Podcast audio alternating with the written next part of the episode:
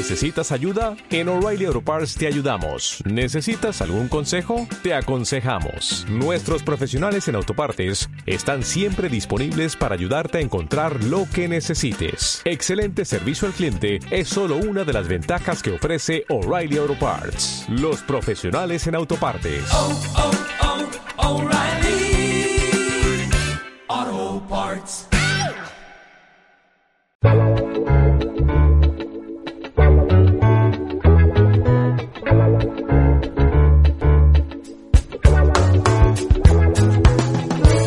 En la columna de Alimentación Consciente encontrarás un espacio para replantearnos qué es lo que comemos y cómo se relaciona con el cuidado de la salud. La alimentación consciente representa un cambio en nuestros hábitos y en la cultura alimenticia. La alimentación consciente es una verdadera revolución silenciosa.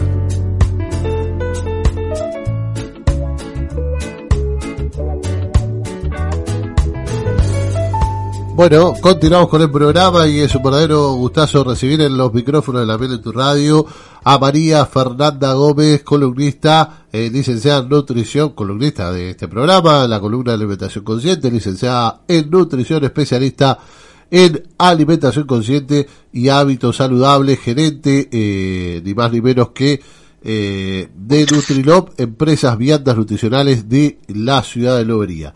Buen día, Fer, ¿cómo estás? Hola, buen día, buen día a todos, muy bien, muy bien, bueno, gracias por esa presentación.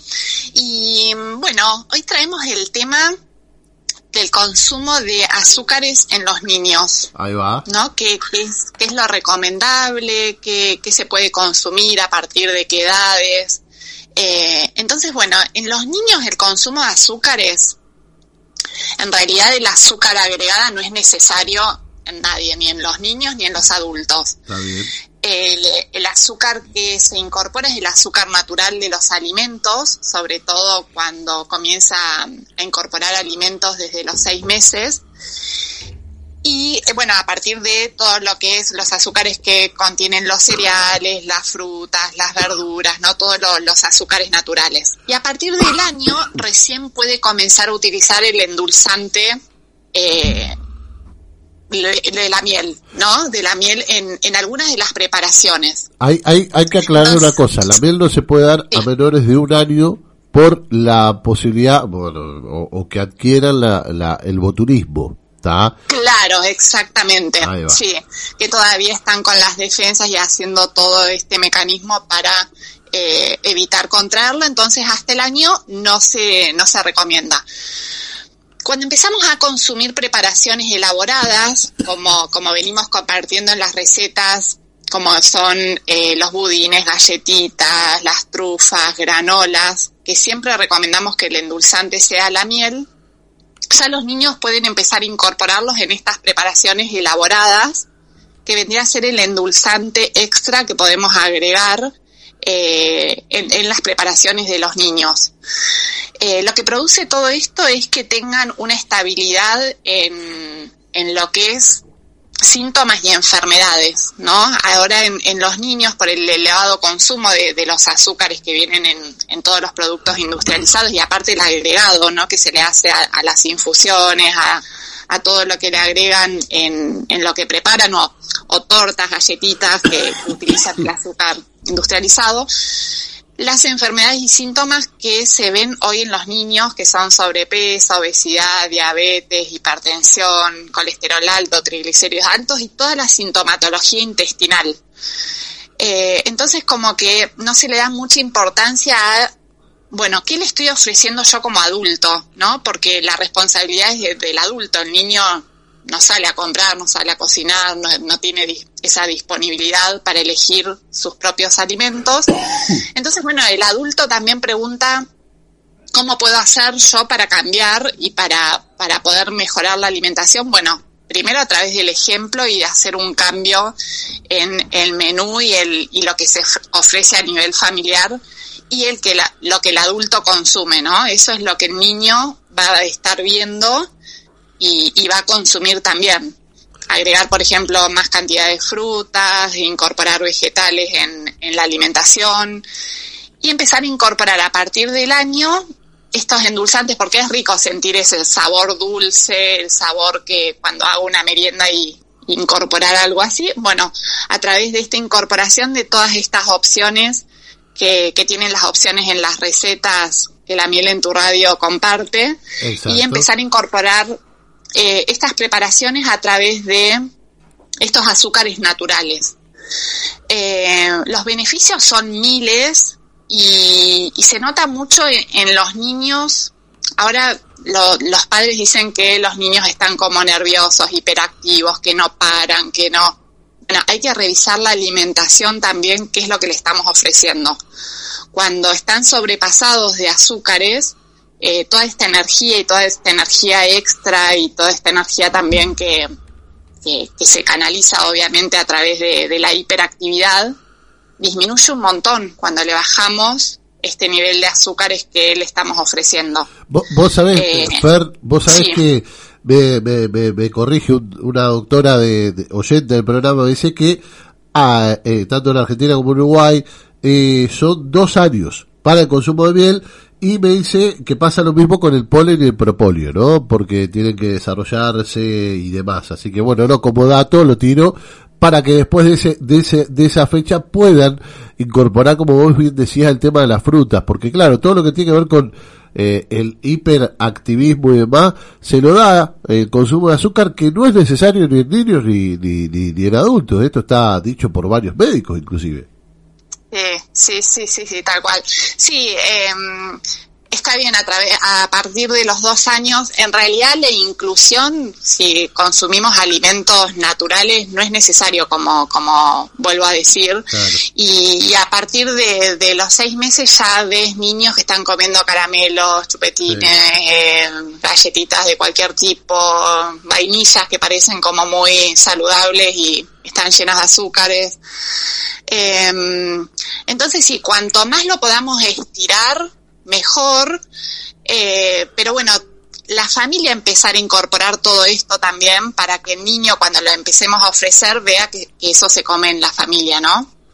Em, pero bueno, gracias por, por ese ajuste eh, y cuanto más lo podamos ir estirando y, y, como decimos a través de las frutas, de las verduras, de los cereales integrales, empezar a incorporar estos azúcares mejor. Eh, y bueno, e ir incorporando toda esta variedad de, em, de, alimentos que, que, nos dan energía, sobre todo cuando los niños hacen deportes y necesitan una energía extra y, tener más vitalidad en esos momentos. Eh, bueno, hacer, empezar a hacer un, un calendario también de alimentación para cuando hacen algún tipo de deportes, cuando van a jugar al fútbol o van a un entrenamiento o a un partido que necesitan energía extra, bueno, mandar también en estas viandas y en, y en todo esto que se prepara, eh, estas preparaciones que, que, nos dan energía, vitalidad, pero porque realmente las necesitamos. Como preguntarse el para qué estoy ofreciendo esto. Totalmente. Y no tenerlo tampoco libremente, ¿no? Como, bueno, todo el día consumo miel o todo el día endulzo con miel y la agrego y también viendo el para qué y utilizándolo eh, con control también. Ahí va. Eh, Así que bueno, es como, como prestar atención también a, a, qué es, a qué es lo que le ofrecemos a los niños en sus primeras comidas, en sus primeras preparaciones y después, bueno, a lo largo de, toda la vida, ¿no? Es hacer prevención de, de todas las enfermedades y de estos síntomas tan comunes, sobre todo los intestinales, donde tienen dolores de eh, panza o, tienen eh, diarreas o tienen eso, o falta de apetito en algún momento y, no se sabe por qué. Bueno, revisar esto, qué es lo que consumen durante el día, qué es lo que consumen eh, pre comidas, ¿no? Que, todo lo que es golosinas y todo generan una sintomatología que después no se quieren alimentar con, con los alimentos necesarios para, para su nutrición. Totalmente, totalmente. Y, y además también la importancia de, de, bueno, de, ir planificándolo esto, ¿no? Mm, sí, sí, eso es muy importante. Para eso, para que no seas o siempre lo mismo, o siempre el mismo ofrecimiento, o, o está el ser monótono que se aburran. Entonces, si todos los días ofrezco una tostada con miel, al día número 15 no voy a querer más comer eso.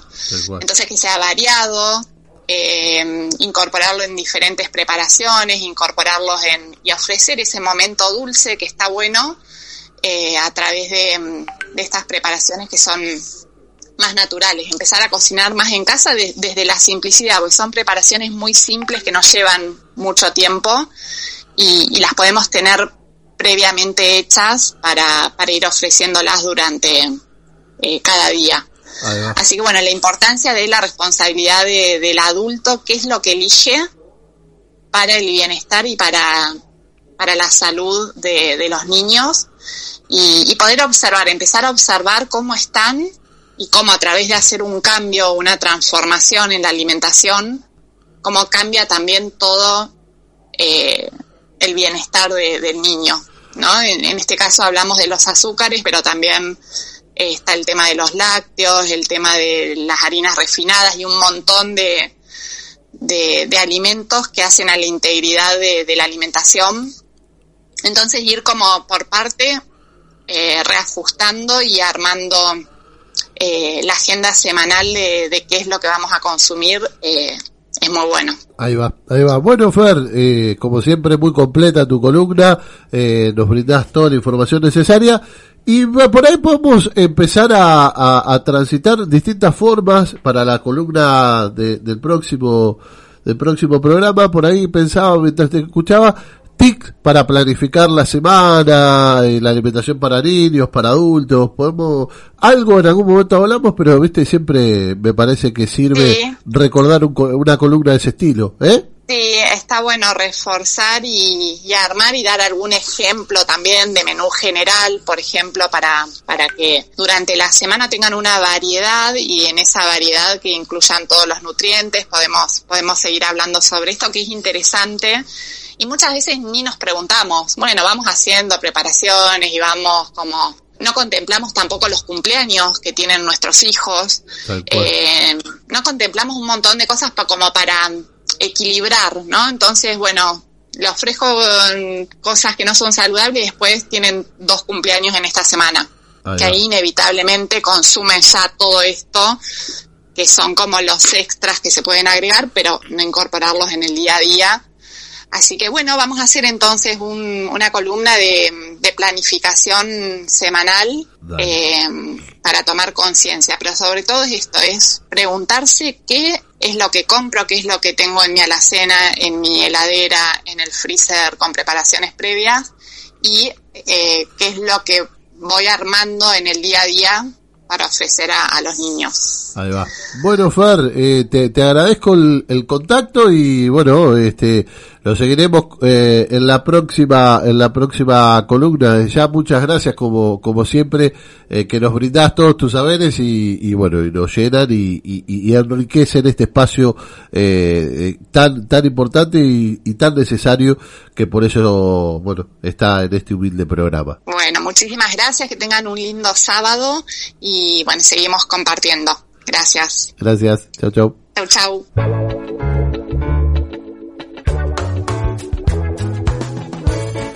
Con la firma de firma de la nutricionista María Fernanda Gómez.